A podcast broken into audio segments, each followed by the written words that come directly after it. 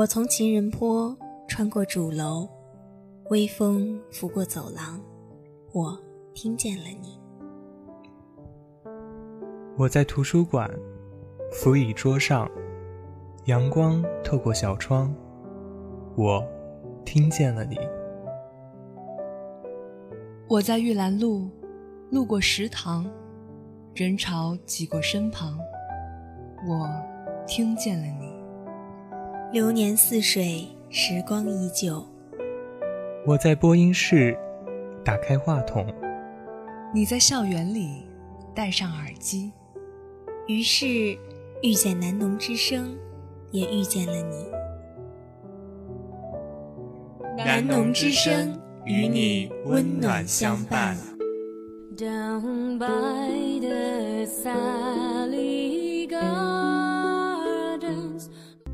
各位听众朋友，大家好，欢迎收听本期的南农锵锵锵，我是小波馒头，我是小波咸菜。哎，咸菜，在这一期里呢，我想聊一个在我心中郁结已久的一个话题。这个是什么话题呢？我跟你说啊，就是它是一种在我们身边非常常见的一种生物，它残暴而且可怕。其实呢，就是我们身边的这个熊孩子啊，熊孩子，这个真的是确实很常见。嗯。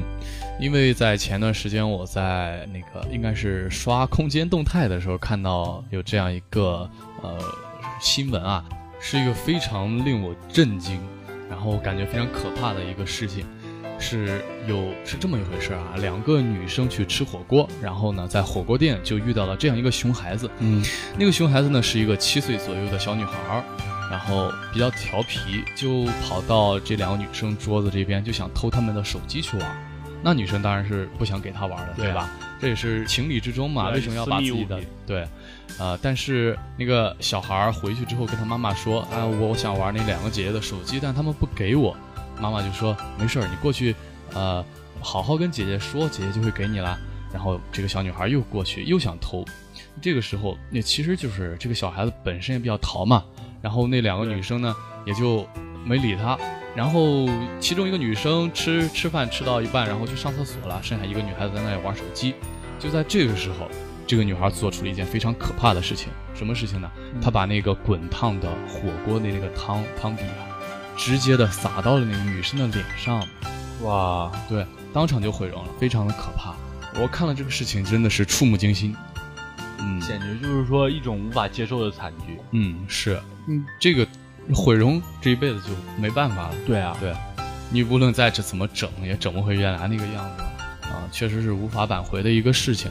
所以说当时看了，我特别的痛心疾首。你说这种熊孩子是不是家长也没有管教好，就直接，嗯，因为年少不懂事吧，就造成了这样无法挽回的这样一个结果，真的是令我这个女孩以后该怎么办呢？对，无论是这个这个小孩子，我觉得这件事情他本身。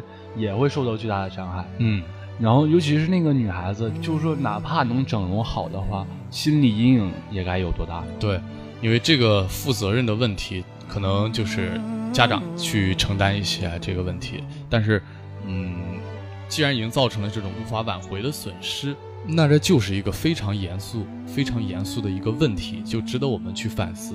所以说，我说这是我心中一个郁结已久的问题。嗯，那么今天我们就来聊聊这个熊孩子。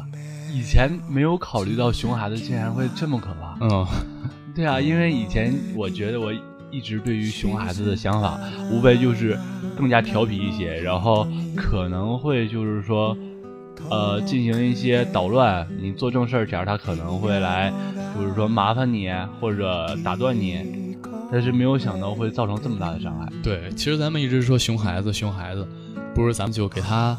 来定义一下，就是找一个合理的标准去判断一下，到底他是一个淘气的，还是一个真正的熊孩子。其实这个我觉得是有一个判断标准的啊，应该有把淘气和熊分开。对，因为其实淘气呢，就是说孩子这个天性比较。呃，比较外向，然后他喜欢去呃探索那些未知的东西，他有好奇心。没错，开始，没错，他做的很多事情都是为了满足这种好奇心，他觉得很快乐。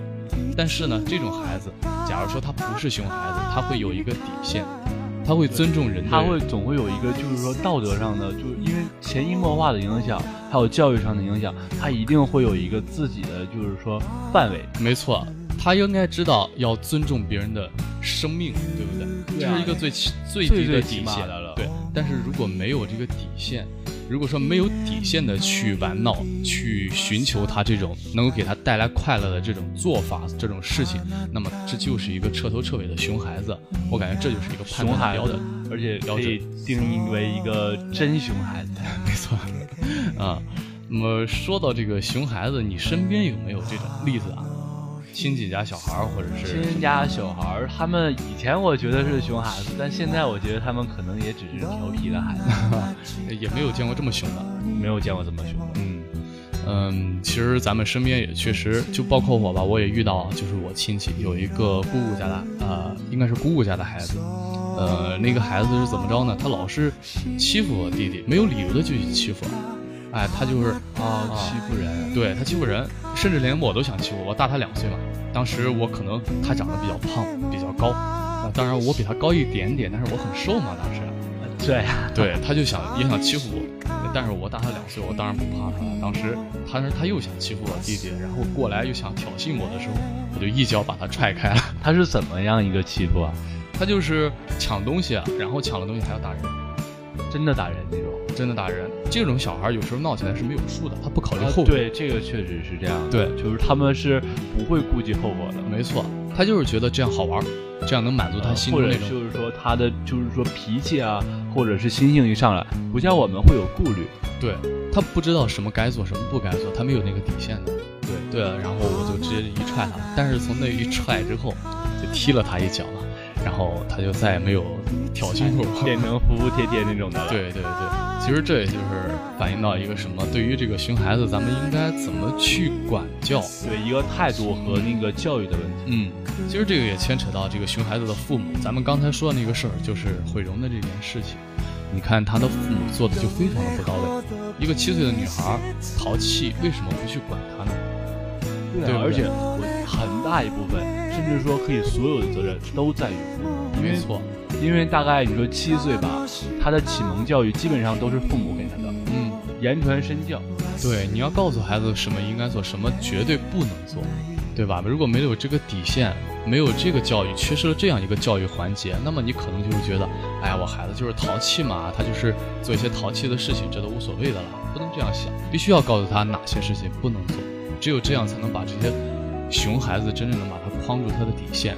那么，其实我们也能看到身边有一些比较正面的例子啊。不知你有没有听说过？就是有一个母亲领着一个孩子到一家一个客人家做客，然后就在他们做客的这个期间呢，人们就发现他们在楼下停的二十多辆车都被被人划了一个大口子，就是用石头啊划口子划了一道线。划车门事件是没错，这个有印象。二十二十辆车全部被划了口子。事后查证，经过监控发现呢，就是这个母亲。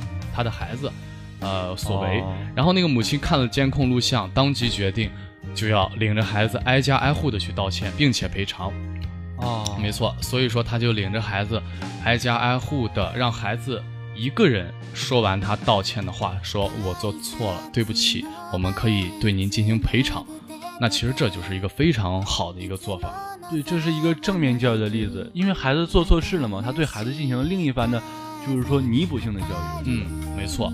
其实他这个就是让孩子主动的认识到自己错了，他也并没有体罚孩子嘛，就是从这个精神上让孩子，是从这个感情上认识到自己真的是做错了。然后那些车主们呢，也没有说就是非常苛责这个小孩子，都欣然的接受了，觉得这个母亲确实很很好，很厉害。然后就都承诺，我们可以用最低的价格，就是最低的标准去去把这个事情给弥补下来，就是给解决掉，给解决掉。而且在咱们中国吧，我们对于孩子，因为尊老爱幼这些思想，我们对于孩子其实是非常宽容的。其实是对别人家孩子宽容，是这个意思吗？呃，对，主要是别人家孩子，因为对自己家孩子有的时候还是需要一些管教。其实我觉得这些管教还是蛮好的，嗯，可以让孩子，重点是让孩子懂得一些该做的事情、不该做的事情，嗯，最重要的就是尊重他人。如果你懂得尊重别人，还有事物，还有一些事情的话。基本上就不会犯什么严重的错误。嗯。